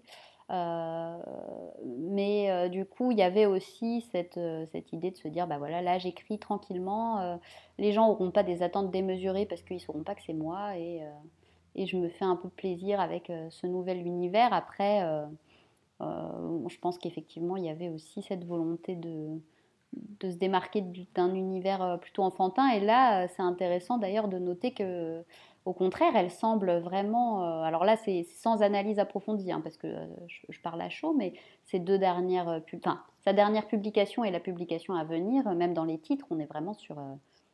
voilà, enfin, autant Harry Potter, ça pouvait être. Ça pouvait être lu et publié dans des éditions enfants comme adultes, autant là, on sent qu'elle se rapproche vraiment de l'édition jeunesse, avec ce Christmas Pig, qui, qui est assez intrigant. Enfin, j'avoue que j'ai hâte d'en savoir plus. Mais... Et euh, bah, bah, en plus, euh, maintenant qu'il y a eu The Icabog euh, sorti, pareil, c'est quand même orienté enfant, une vieille histoire qu'elle a ressortie et réécrite, voilà. Et, et du coup, avoir un nouveau ouvrage 100% jeunesse, c'est ça pose ouais, ouais. intéressant à suivre. bah oui, à suivre. J'ai hâte. Euh, moi, je voulais aussi, du coup, euh, par rapport du coup, au contenu propre de Pottermore, euh, ce que je trouvais assez intéressant, c'est, je sais pas si tu avais des, des, des, notes particulières par rapport à l'évolution du contenu en termes de jeux, de quiz, de, de fond un peu sur les personnages, parce que c'est vrai qu'au départ, comme on était vraiment dans cet accompagnement de chapitre, on avait bon, des petits trucs, bah, les petites infos en plus sur les personnages, mais qui venaient vraiment des textes, des ajouts qu'avait fait Rowling. Et maintenant, euh, et bon, il y avait des mini-jeux, mais qui étaient vraiment basés sur des trucs euh, interactifs. Enfin voilà, fallait faire ses potions ou quoi, mais c'était pas du tout des questions de, de connaissances. C'était euh, voilà mini-jeux, genre jeux mobiles, qui, a complètement, qui ont complètement disparu. Et par contre, maintenant, on a, là, on a des quiz sur ce que, tu, que, que connais-tu des frères Weasley ou ce genre de choses. Oui, ouais, ouais. Et que je trouvais aussi intéressant dans le changement de enfin, d'orientation et de public aussi euh, à ce niveau-là. Je ne sais pas si c'était quelque chose sur lequel tu t'étais penchée. Alors moi, je m'y suis plutôt penchée, mais sous l'angle de la, la, création du bon fan, entre guillemets. Euh, mais euh, c'est vrai qu'au-delà de... de enfin, en fait, les représentations des fans sur Pottermore, ça traduisait aussi le fait que cette plateforme, elle vienne jouer un rôle dans la relégitimation et la reprise d'influence des voix institutionnelles sur le canon. Donc un peu pour contrebalancer euh, cet état d'esprit euh, participatif euh, où on se dit que bah, les contenus développés par les fans dans les fan art, les fanfictions, ça vient enrichir le, ça vient enrichir l'univers de fiction. Là, les acteurs institutionnels viennent reprendre une place euh, qu'il sécurise et en bloquant les interactions, il bloque aussi de fait les possibilités d'expression, d'enrichissement des fans. Et en fait, euh, cette, euh, ce phénomène-là, ça s'est aussi traduit par la représentation sur Pottermore d'un seul type de fan. Donc il y a vraiment eu une espèce de, de, cristallisation d'un public qui est quand même très hétérogène avec tous les âges, tous les profils sociologiques, enfin, tous les degrés de passion aussi, en une espèce de bon fan, de fan idéal, de, fan modèle, hein, pour reprendre, pour reprendre euh, un peu euh, euh, l'idée derrière le lecteur modèle. Qui lui bah, se rend sur tous les lieux officiels, des, parcs d'attractions, les, studios, qui va déguiser, qui y va, qui participe, qui est à fond, qui fait sa demande en mariage euh, dans le parc d'attractions tellement euh, Harry Potter c'est toute sa vie et qui euh, se manifestait aussi dans le 100% de bonnes réponses au quiz. voilà, le bon fan, il sait tout, il sait répondre aux questions qu'on lui pose et il connaît tout par cœur. Et il faut tendre à cet idéal qui est le 100%. Mais en fait, ça, c'est une invitation aussi à, lisser un peu quelque chose qui est très riche et qui est la, variété des profils, la variété des, degrés de passion, la, variété dans les manières de s'impliquer euh, dans l'univers de fiction. Et, voilà. Donc moi, c'est plutôt sous cet angle-là que j'ai analysé la transformation des mini-jeux un peu rigolos en euh, quiz avec une note à la fin. et euh, du coup, quand tu dis représentation du fan, c'est aussi littéralement, enfin, à quel moment on voit un fan mis en scène, c'est ça? C'est oui, l'objectif quand on va sur ce site, euh, c'est euh, d'être d'avoir effectivement euh, tout bon au, quiz et puis et le fan représenté, c'est celui qui est voilà qui fait sa demande en mariage au Bah ouais. c'est ça. Bah, typiquement, hein, sur, à chaque fois, en tout cas sur le corpus, je sais, peut-être ça a changé par la suite, hein, mais sur le corpus d'articles que j'avais sélectionné parce qu'ils étaient parus entre 2015 et 2018, tous les articles qui mentionnaient des fans, euh, les photographies des fans euh, représentés, c'était systématiquement des fans costumés. Il n'y en avait pas un qui avait ses vêtements de tous les jours.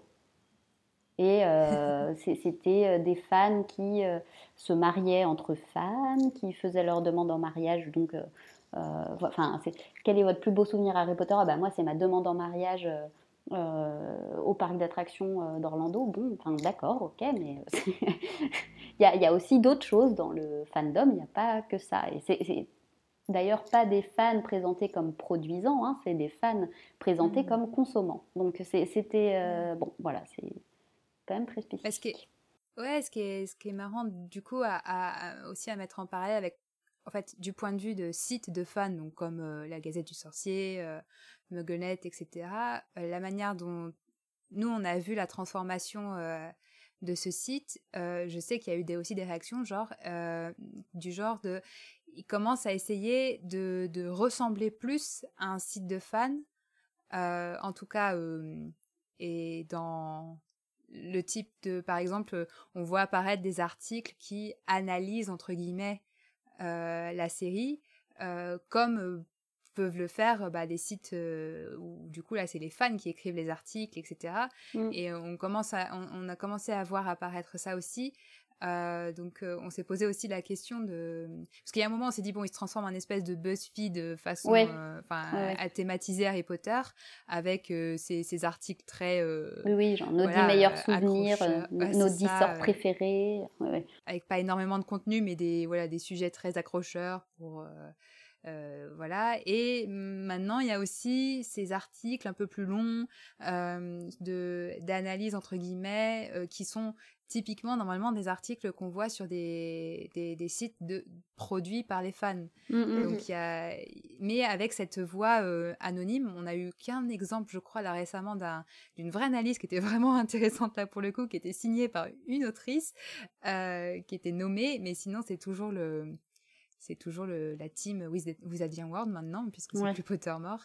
Mais, euh, mais il y avait cette question-là aussi de, de, qui a le droit de faire des, des analyses, euh, enfin, pas qui a le droit, parce qu'ils peuvent pas, ils n'empêchent pas euh, la production sur les sites de fans encore. Ah bah. Mais. Si, s'ils pouvaient, ils le feraient. Hein. Ils seraient tentés. non, parce qu'il y, y, a un moment, du coup, dans ma recherche, qui m'a amené à lister le nombre de procès ou de, de, de de tentatives d'intimidation. Enfin, il y, en a eu beaucoup. Enfin, c'est impressionnant. Hein. C'était limite à un moment, j'ai eu peur moi de poursuivre mes recherches. Je me suis dit que j'allais me faire. Euh, Et d'ailleurs, euh, on parlait euh, un peu plus tôt entre nous du, du, colloque aux États-Unis des Harry Potter Studies. quand quand j'y suis allée, alors c'était en 2017, je crois. Il y avait un des, un des participants qui, qui a dit que, enfin, qui expliquait qu'en fait, euh, il habitait dans le village qui était présenté comme voisin de l'école Ilvermorny dans les textes. Et pour rire, il y a un des chercheurs qui lui a dit que Warner Bros. allait probablement racheter son village. Euh, et après, euh, c'est parti en, débat sur oh là là, mais oui, mais alors qu'est-ce qu'on fait si Warner Bros. nous colle un procès parce qu'on a appelé notre panel Harry Potter Studies sans, sans avoir forcément d'autorisation, sans avoir acheté les droits euh, la Harry Potter conférence dont vous parliez, ils ont essayé aussi, ils ont envisagé de la, de la, fermer à un moment parce que, euh, bon, voilà, c'est quand même. Euh, voilà, parfois c'est plus ou moins, c'est plus ou moins assumé, mais en tout cas la manière dont, dont, le site Pottermore est construit et les figures les figures euh, de la Pottermore Team, euh, Pottermore correspondante ou Wizarding World Team, voilà, qui sont mis en avant, mm.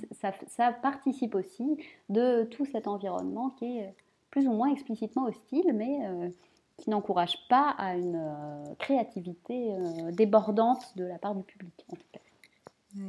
Mais c'était, c'était, enfin, on en avait parlé pendant l'épisode marketing, mais cette figure du Pottermore correspondante, je sais, qu'on a dit qu'on aimerait bien en retrouver un jour un, certain de ces, ces, créateurs de contenu qui étaient derrière. Ces, mm. Et on aimerait, bien avoir la vue de l'intérieur de comment ça se passait, parce que notamment pour le, je me souviens qu'on avait beaucoup rigolé pendant, enfin moi en tout cas j'avais beaucoup rigolé dans les, les moments où ils faisaient la promo des premiers animaux fantastiques, euh, où ils écrivaient vraiment comme pourrait écrire un site de fans. Ouais. Genre, on se pose la question et on peut élaborer des théories. On dit, mais, comment tu peux élaborer des théories alors que tu es à l'intérieur? Bah oui, oui, oui. Ah non, non, c'était vraiment, c'était vraiment une figure problématique, ça, le, le Pottermore Correspondent, moi, moi qui m'a beaucoup amusé. Mais c'est vrai que quand on. Alors, moi, je, je suis un Pottermore Limited sur LinkedIn. Il y a de temps en temps quelques offres d'emploi. Mais euh, j'ai l'impression que c'est une entreprise, il y a beaucoup de turnover, euh, effectivement, sans doute un recours à, des freelances aussi. Donc, euh, donc, donc bon, oui, je pense qu'on est sur de l'écriture très collective. il y a peu de chances qu'on retrouve les, les personnes à l'origine de ces articles, mais, mais oui, c'est une entreprise qui tourne avec des commandes, avec, avec sans doute des chartes très très précises. Et, voilà, ça, ça, l'écosystème de l'entreprise était parfois mis en visibilité. Hein. Je me rappelle d'un article du Pottermore Correspondent où il parlait justement d'une boîte à idées. Euh, oui. et euh, ouais, voilà, il y avait vraiment cette mise en scène d'une entreprise un peu idéale, idéale idéalisée, où, on s'amuse, où, on, est créatif, où, où l'ambiance est bonne et où on, vit, on respire Harry Potter. Et puis finalement, quand on se penche un peu sur euh, les évolutions en termes d'équipe, il y a beaucoup de mouvements, beaucoup de gens qui sont invités à aller faire autre chose de leur vie, beaucoup de nouvelles têtes euh, qui restent pas forcément longtemps. Enfin bon, je ne sais pas si c'est une entreprise si... Euh, voilà. Non, non, Mais c'est intéressant de, voir euh, ce décalage qu'il y avait entre... voilà, c'était vraiment le sujet de notre, notre épisode 21 sur l'image qui se faisait du fan et puis bah, qui était un peu en en décalage avec une partie en tout cas de la, communauté. Euh, oui, mais qui renvoie bien, effectivement, hein, qui renvoie bien à une mm. partie du fandom. Ça, pour le coup, c'est indéniable. Mais euh, une partie. c'est ça, ouais, ouais. Et puis qui, enfin, qui aussi, d'une certaine manière, essaye de d'être ce qu'il n'est pas vraiment. Enfin, c'était vraiment ça. C'était euh, incarner, incarner le fandom en tout en étant impossible de prendre sa place, puisque euh, en tant que, que, publication officielle, bah, ça ne pouvait pas susciter les mêmes débats, les mêmes, euh, les mêmes interactions, les mêmes théories, les mêmes, euh, le même contenu. C'était pas possible. Enfin... D'autant plus qu'il n'y avait plus cette, interaction, cette interaction et que, enfin, qui était déjà assez faible à l'origine et puis qui en plus était complètement effacé quand euh, le site a été euh, refait. Euh, du coup, mm. il n'y avait plus la possibilité d'échanger ou de, enfin oui, d'avoir vraiment des liens avec les autres fans. Quoi. Pas ah bah c'était plus, ouais, ça, ça, a vraiment disparu du jour au lendemain. Et puis d'ailleurs, euh, c'était, euh, j'avais suivi un peu sur, euh, je sais plus, je, je, sais plus si j'avais utilisé Facebook ou Twitter, mais bon, j'avais un peu suivi les réactions. Il y avait vraiment des réactions de détresse authentique de personnes qui disaient mais moi j'avais construit des relations, je m'étais fait des amis bah, à qui je pouvais parler que sur ce dispositif-là et, j'ai pas leur nom, je sais pas comment les retrouver. voilà, qui était vraiment mm voilà, c'est, ça s'est fait très brutalement du jour au lendemain, ça a été coupé et pour, euh, pour beaucoup de, de, participants, ça a été euh, un déchirement euh, réel. Ouais. Ah là là, feu Pottermore sur lequel tu n'as pas pu faire ta thèse du coup. Eh ben oui. non, mais c'est drôle la vie, hein, comme quoi. Non, non, parce que je suis ravie de, de, ce qui est devenu mon sujet. J'ai, trouvé ça passionnant à faire. Oui. Et, et puis moi, ça m'a permis de. Enfin là, là, c'est, c'est plus personnel, mais ça m'a permis de de concilier euh, ce travail de thèse avec le MBA que je menais euh, en même temps euh, sur des thématiques de stratégie d'entreprise beaucoup plus concrètes, beaucoup plus opérationnelles que ce que j'avais imaginé pour mon sujet de thèse. Et puis finalement, du coup, ça m'a permis de vraiment concilier les deux et de, de, prendre un petit peu de mon MBA pour, pour l'injecter dans la thèse. Ça a donné un résultat un peu atypique, c'est sûr, pour ma discipline, mais, mais du coup, j'en suis personnellement assez contente. Et du coup, c'est quoi MBA pour ceux qui connaissent pas le... Alors, euh, en l'occurrence, un, MBA, c'est un diplôme. Euh, le, celui que j'ai suivi était très généraliste, mais c'est un diplôme en, en, management et en, business, en gros. Euh, là, en l'occurrence, celui que j'ai suivi, moi, c'est un, un, MBA qui est plutôt destiné aux, étudiants qui viennent de terminer leur école d'ingénieur et qui veulent se former à la stratégie d'entreprise, au management et voire à l'entrepreneuriat, mais qui, euh, mais qui ont besoin euh, voilà, d'une formation complémentaire pour vraiment enrichir leur formation d'ingénieur de cette dimension plus. c'est un peu plus des soft skills, quoi. Et moi, j'ai pas du tout un profil ingénieur, j'ai un profil littéraire, donc c'était intéressant aussi pour moi de, de m'immerger dans un, dans un milieu différent de celui dont j'avais l'habitude. Comprendre d'autant mieux la, la manière dont ça s'est infusé dans, dans la tête, c'est intéressant. Ouais. Un truc qui m'avait bien interpellé dans, dans, ton article, même si on a enfin, pas mal parlé, mais c'était vraiment le, ce concept que tu avais euh, développé d'archi-auteur et d'architecte. D'accord. Euh, si ça t'intéresse de revenir là-dessus. L'architecte, euh. c'est pas moi qui l'ai développé pour le coup, et surtout c'est une, alors c'est une notion un peu complexe parce que elle a pas du tout la même signification en littérature et en infocom. Donc moi, je vais, me contenter de parler de la, définition en infocom, mais il faut savoir que euh, ça ne va pas du tout être euh, une notion... Euh, enfin, elle n'a pas du tout, du tout la même définition en littérature. Donc là, je parle vraiment depuis l'infocom. En gros, la notion d'architecte en infocom, c'est l'idée de se dire que le support, le média sur lequel on écrit, il va avoir un, véritable impact sur le, le contenu. Donc euh, c'est vraiment l'idée euh, de se dire que euh, si on veut écrire un roman sur PowerPoint, on, peut essayer, mais il faut quand même garder en tête que le média PowerPoint, il a ses caractéristiques techniques qui font que on, fait avec. Donc on écrit avec le programme tel qu'il a été conçu et on ne peut pas tellement contourner ces, ces caractéristiques techniques. Donc en fait, le, contenant va avoir un impact sur le contenu, de fait. Donc c'est ça la notion d'architecte en infocom. Et euh, là, là tu, faisais référence à, l'article euh, euh, que j'ai écrit pour mémoire du livre sur, sur les, formes de représentation de la figure d'auteur sur les dispositifs numériques à travers le, cas J.K. Rowling Pottermore, en fait. Et la notion d'archi-auteur, je l'ai développée dans cet article pour expliquer euh, que euh, le, contenant, le support numérique, euh, et ses caractéristiques techniques qui sont celles du flou, de l'hybridation, et ben ça va avoir un impact aussi sur la, sur la figure d'auteur. Donc c'est pas archi-auteur dans le sens auteur agrégatif, qui est une autre notion que j'ai proposée dans ma thèse, mais qui est, qui est, de dire voilà, on a une figure d'auteur autour de laquelle viennent s'agréger plein de choses. Donc c'est un peu la dimension d'hybridation dont je vous parlais un peu plus tôt. Donc c'est pas archi-auteur dans ce sens-là, c'est plutôt archi-auteur dans le sens d'architecte, à savoir euh, le contenant et ses caractéristiques techniques vont avoir un véritable impact sur la figure d'auteur qui est représentée et, et, après dont les caractéristiques circulent dans le corps social. Alors, je ne sais pas si c'est très clair dit comme ça. Ouais, en fait, en fait la figure, en gros, en gros, là, sur le cas de Pottermore, c'est que la fille, enfin, que J.K. Rowling n'est pas la même J.K. Rowling sur la première, enfin, sur la, ah bah première version de Pottermore que mm. sur le Pottermore de d'après, de, du centre de ta thèse ou de sur Wizarding World aujourd'hui, quoi. Ouais, tout à fait. Et, l'idée de, enfin, pourquoi le rattacher à l'architecte, c'est parce que, euh, mais alors ça, on va sur des, des théories infocom, mais c'est l'idée de se dire que le numérique, euh, on peut le définir par opposition à la fixité de l'imprimé, donc on peut le définir par le, mouvement, on peut le définir par euh, la diversification, par l'hybridité du code, et, du coup, c'est ces dimensions d'hybridité, de, flou, de, mouvement qui se retraduisent aussi dans la manière dont la figure d'auteur est, mise en scène, représentée, et du coup, la manière dont on définit cette figure d'auteur. Ouais.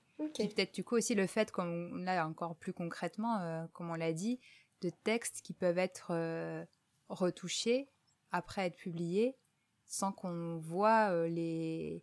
Mais sans que ce soit signalé, quoi. Sans, c'est ça, sans voir les Mm.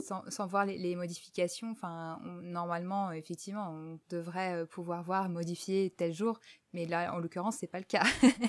quand, on voit, quand, on va sur les textes de Potter, enfin, les textes euh, sur le site Wizarding World, et la date originellement publiée telle date sur euh, Pottermore, mais si le texte, en étant republié sur Wizarding World, a été modifié, c'est pas indiqué.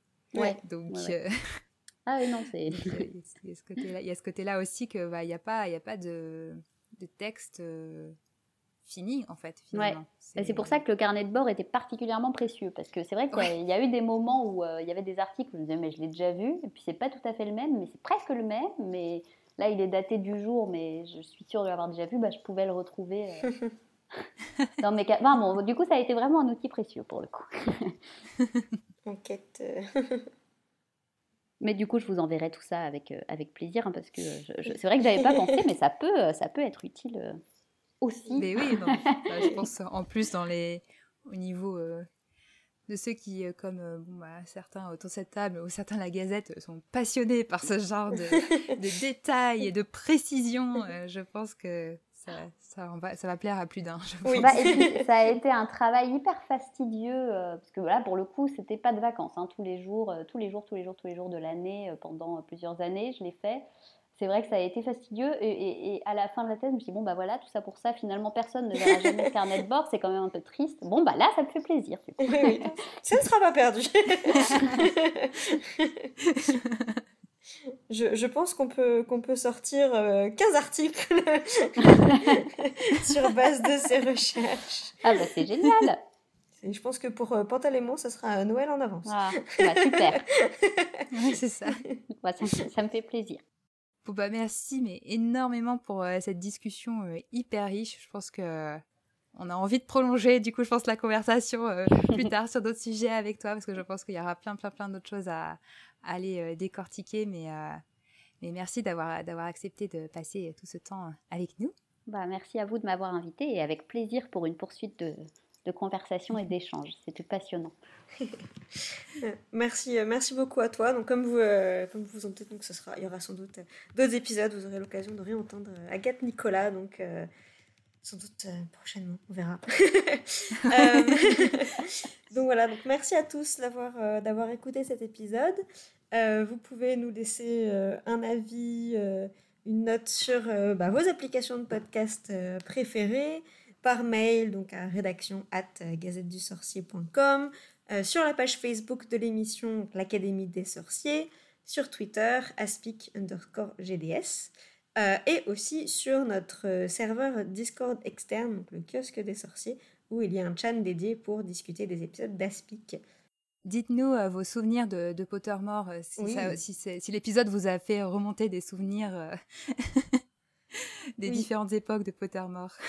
on, a, on a certains invités qui sont déjà incognito sur, sur le serveur, donc voilà, ça peut être l'occasion d'échanger. Ouais. donc voilà, vous pouvez aussi soutenir l'émission sur Tipeee si vous le souhaitez, sur la page de la Gazette du Sorcier. et donc on remercie Caligula qui a composé le générique d'après les thèmes de John Williams et Patrick Doyle et Marjolaine qui fera le montage de cet épisode. De rien. et chers auditeurs, n'oublie pas, passez, passez d'abord.